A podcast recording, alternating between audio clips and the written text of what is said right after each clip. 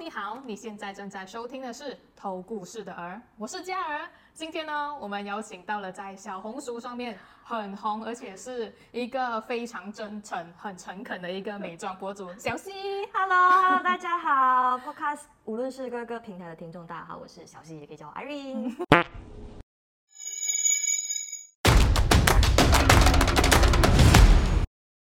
今天来到了小溪的工作室，然后今天也是我们的第一次见面，所以我们就先来一个热身的一个活动。OK 我们就来一个 What is in your bag？、哦就是你平时出门你会带什么在你的包包里面，来好分享给观众。就有点突击检查的感觉。好，嗯我今天特地带了一个大的 bag 给你看，因为我平时带一个很小的，里面基本上就两台电话跟一个呃钱包，然后就没有了，哦就没有东西看，所以我今天带了一个比较大一点的包。OK，好，我们好奇一下里面有什么。那里面就是有简单的，除了手机啊、power bank 啊这些常规的东西跟钱包咯。然后呢，再来就是少不了的口红，我有非常无敌多口红，一抓一大把，但是我就拿三支而已啦。这是我常用的两支 Into You 跟一支三 CE 的口红。那这些口红啊，嗯是一直都会在你的包里面，无论是什么场合下，就是换换用吗？对，其实算 Into You 是常客啦，就 Into You 基本上我换什么包，它都一定会跟着我这样子，然后再搭配其他的口红，所以 Into You 是老常客，一定有它就对了。OK，记得买起来。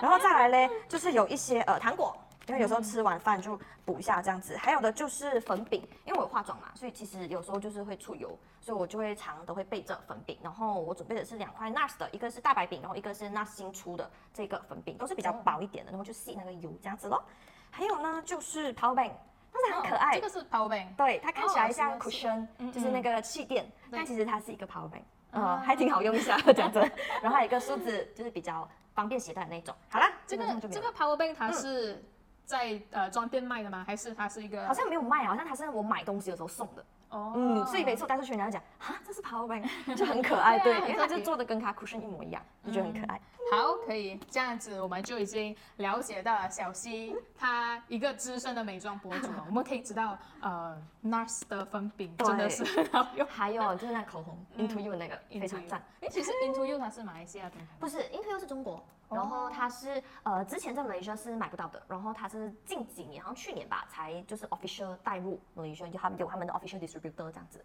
所以可以在他们的官网买，呃就是官方的店铺买到正品这样子。你平时也是直接在淘宝官网上面买？呃，我通常如果是本地可以买的话，我尽量都不在淘宝买，因为我很懒惰，就是要等它寄过来很远嘛，所以其实我都会在本地先找有没有 official store。像他们通常蛮多的 brand 在呃 Shopee 啊那些啊都有自己的呃就是旗舰店，所以我就直接在本地买就好，其实便宜一点点而已啦，就没有差太多。我觉得本地买比较快咯，这样子哦。OK OK，好，我们来呃回归我们的话题，好就是呃小溪一开始怎么会打算会在小红书上面开始做宣传？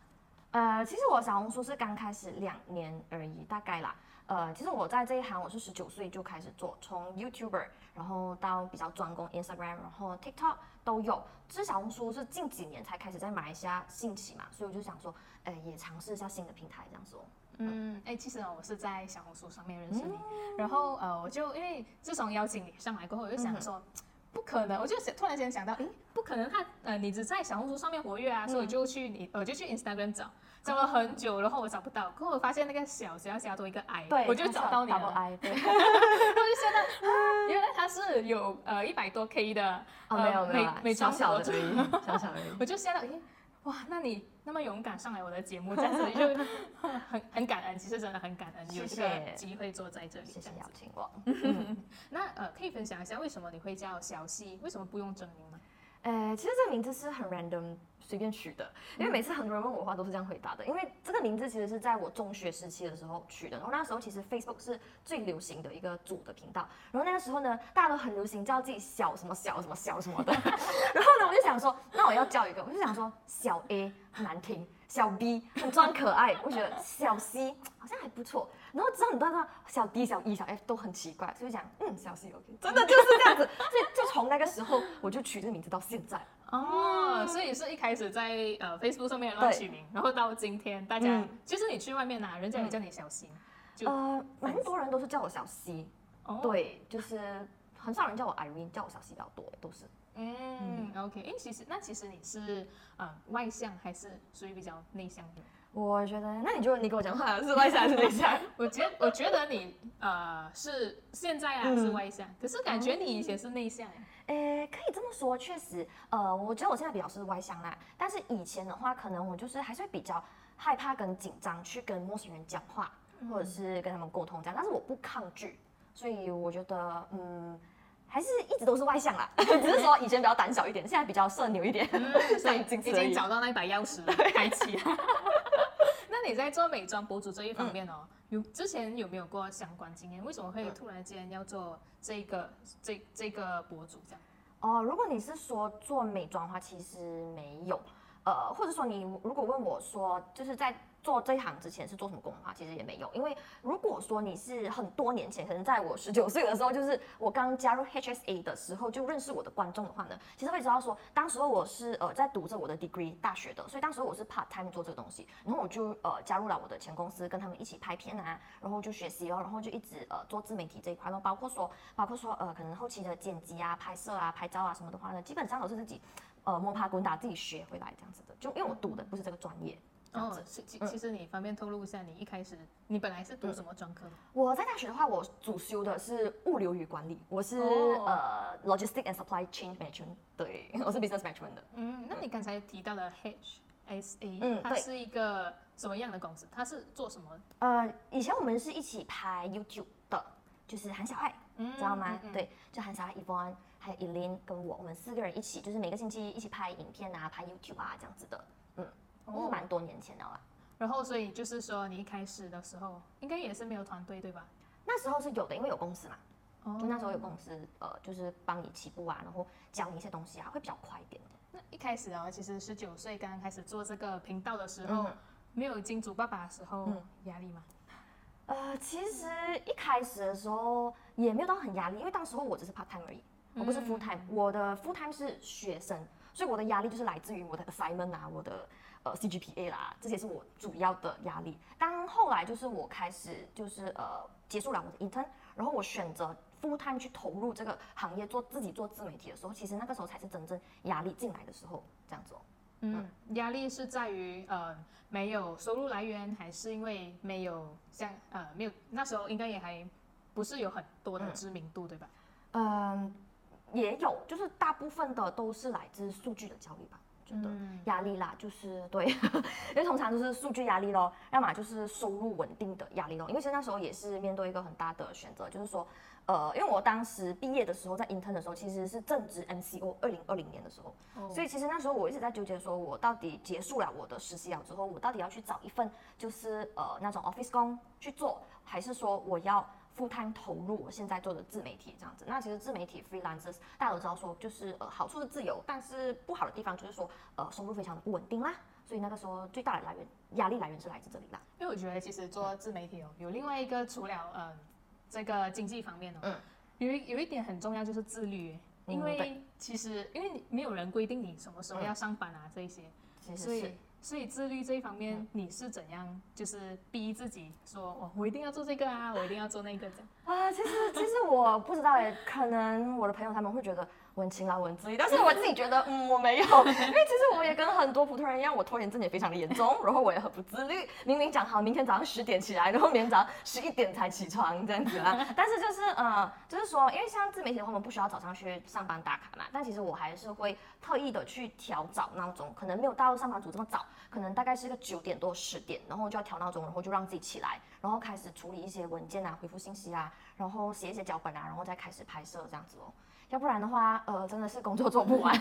基本上我会每天都 list 一个，就睡觉前我会 list 一个明天要做的 to do list。但是我会大概知道说我一天能够做多少的工作量，我就安排给我自己。如果你安排的太多，你没有办法完成，你一看到这个 list 这么长，你就觉得啊做不完啊，那你就很 demotivate 这样子。嗯嗯所以就是呃以自己的能力范围内，适当的去给自己安排工作。然后我的话是，我不会把自己的时间逼到太紧。因为有些人他们可能是习惯制定计划的时候，他们会觉得哦，我早上十点要干嘛，然后我十二点一定要干嘛，我一点要干嘛，就是很 specific 那种。但但但是我就不会，我觉得呃，我一来我是我跟不了那个时间，二来是真的就给自己很大的压力跟束缚在那边。就是如果你这个时间段没有做完这东西的话，你就你就很焦虑，就是诶，我下一个时间我要做东西，我做不完这样子，所以我基本上都没有。那你安排你的 to do list 哦，我们可能哎也是可以分享给观众，可能可以去试试看这种呃执行任务的方式嗯。对你的 to do list 它是有跟住时间线在走吗？还是哦我不管今天什么时间，我这些东西我一定要做完？对，就是我没有没有很 specific 的一个时间线这样子。基本上我会把我的 to do list 划分成几个 part，但是比较多还是根据工作性质来分类。可能像说我今天必须要拍三支影片，嗯，然后我今天可能要写两篇稿，然后晚上可能要剪两支影片。然后还有一些琐碎的东西，我要补拍什么啊，补什么画面啊，那种的话就写 others 这样子咯。基本上我会是这样子去排列，然后呢，我会大概的过一遍整个流程，就是说，呃，可能一些像是我要拍的一些 footage，我要拍的一些影片的话，它可能需要我素颜出镜，那可能我就会想说，哦，我必须要把它安排在今天第一个需要完成的事情，然后把素颜的影片拍完之后，然后可能我先回复一下 email，然后我吃一个午餐，然后我才开始化妆，然后化妆了之后我再拍我其他东西。然后拍完所有的影片，我晚上才回家剪片，这样子就是大概的过一遍这样子而已。所以其实如果平常没有出席活动的话啦，嗯你都是在面对着镜头跟镜头讲话。呃，镜头跟电脑，就是要么就是在拍片，要么就是在写稿跟剪片。有没有团队？我自己目前是没有签署任何公司，但是我自己个人有一个小小的团队，就是我有两个全职，两个全职的员工，还有一个是 part time，嗯，这样子。其实会，嗯，就是有了员工过后啦，会因为自媒体嘛，它终究还是一个收入不稳定的一个工作，然后现在又负担增加，嗯，然后会焦虑嘛，就是会怕好像突然间没有 job，然后收入那边怎么办？嗯，我要说，我不好意思讲。好，呃，我其实我最我反而觉得我轻松很多，就是有了团队。目前来讲，我是不太焦虑啦。我可能比较担心的是，呃，有的时候我没有工作给他们做这样子而已啦。但是我觉得我反而有了，就是员工帮我的时候，我觉得我轻松很多。就是很多东西，我可能我不需要从 A 到 Z 都是我自己去负责。我可以一比较放心的去交给他们，然后我只是审查最后一个部分 final check 了之后，我就 OK，我就可以交了。呃，也是有比较大大提升我们整体的工作效率。嗯，这样子。因为其实我有发现哦，因为一直 follow 你到现在啦，看了你的影片，就是可以，你可以看得出哪里一个美妆博主哦，他是有做功课，像是成分，然后还有一些形容词，呃，不只是 呃很好用，呃很爽，很滑，你一定要买，没有，呃，我就发现你的这些形容词，它是那种呃，好像有些。就是就是真的很真实，很像呃有个什么秀 起来很像落腮，看起来像落腮什么那种。其实你有怕过人家会因为这样子然后来评论你吗？就有没有遇过酸民啊，还是怎样？其实我很难去判断说到底什么叫酸民，我会觉得大家都是自由的在发表自己的意见，除非说他发表的东西是很不 make sense 的，就没有 point 的东西，就是人身攻击的那种啊，就是讲一些有的没有的，就是让你觉得啊，就是随便讲的那种，我我那种我就不 care 那种。但是如果真的是有人说，呃，可能我用词方面。呃，不恰当，让他觉得很不舒服，或者是说，呃，他觉得我拍的很敷衍，就是好像带过这样子的话，这种这种比较中肯的话，我会去呃，就是检讨。就是虽然说心情还是会很 down 很不开心，但是呃我不会停留太久啦，我就觉得嗯还好啦。目前为止很幸运的来说，其实我没有遇到太多很极端的黑粉。就算说是人家来批评我的东西，可能说我推荐的东西哇真的很好用，真的很好用，但下面下面就 comment 说一点都不好用，你是不是收了钱？这样子我就嗯我就有点 down 哦，就有点伤心了，因为我真的觉得很好用，但是我不会去觉得他是要来批评我，或者他就是要来黑我。我觉得每个人都有选择的权利。我会好好的去回答，他会说哦，护肤品是大家用着就是呃适合你的就好，这样子适合我的不一定适合你，这样子谢谢你的分享，这样子。嗯，哇，其实呃这个这个不是你有没有遇到酸民的问题，这个是你如何看待 comment 的一个角度，还有你对他的一个呃处理的方式。啊，对他处理的方式这样，很多的 posting 啊这些，你都有去研究成分嗯，如果你要说美。妆方面或者是护肤方面的话，其实我之前有去报一个专业的课程，是呃就是拿那种国际文凭的那种，然后去呃上课这样子的。之前是有去上过课这样子哦。然后其实大多数还是比较多自学吧，可能有的时候因为现在网络很发达，你什么东西都能够在网上找到，包括说呃书籍，就是我可能会买一些书。回来看这样子，所以其实我觉得这东西是呃，你久而久之就熟能生巧，就讲来讲去就是那几个 main ingredients，就那都是那几个东西。所以其实呢，你讲久了之后，你就会发，你就是你一看一个产品，你就看它的呃主要成分，它主要的宣传的东西，你就大概知道说它它是要 target 什么样的肤质，它可以解决什么样的问题。之类的这样子。但我觉得其实成分不代表所有一切。虽然说护肤来讲的话，成分是最容易讲的，因为它就是呃看图说故事嘛，嗯它上面有什么，那你就讲什么就好啊，然后你就说它有什么功效就好啊，就有点像是一个懒人包，我给你去 summarize 这个东西它是有什么功效。但我觉得个人的使用感才是最就是最能够说服人的。就比如说，呃，理论上来说，它添加了这个这个成分，它应该要有达到这样子的功效，但用起来，嗯，就是没有啊。就就没有啊，对啊，就没有啊，所以就没有就是没有啊，所以就是我觉得个人的使用感来说，我觉得还是非常有必要去呃当去当做一个最大的考量啊。当你再去推荐产品的时候，嗯，诶，你一开始在做这个的时候，一开始一定是没有金主爸爸啊这些，所以你一直都是用自己的钱把它买下来，然后自己来做测评，拍给观众看。对，其实基本上很多我自己合集里面的产品都是我自己花的钱的，因为我会觉得就是你拿人家免费的东西就手短嘛，那人家你拿人家免费东西，你又要讲到人家很烂很烂，这样你就有点不好意思嘛，是不是？那我宁愿就是说我自己买，我自己买就好，因为因为它也不像是那种三 C 产品啊，可能一样东西是要几千块那种，我就觉得嗯，在我的能力范围内，我还是可以负担的话，那我。对他有兴趣的话，或者说我的观众有兴趣的话，我还是愿意去做一个投资吧。我会觉得去把它买回来，然后是这样子。嗯，我感觉很很难遇到这样良心。没有没有没有没有，蛮多 博主都会的，不要这样，都有的都有的。呃，做这么多年来，十九岁到现在了，有没有过颓废期？好听吧？下期再见。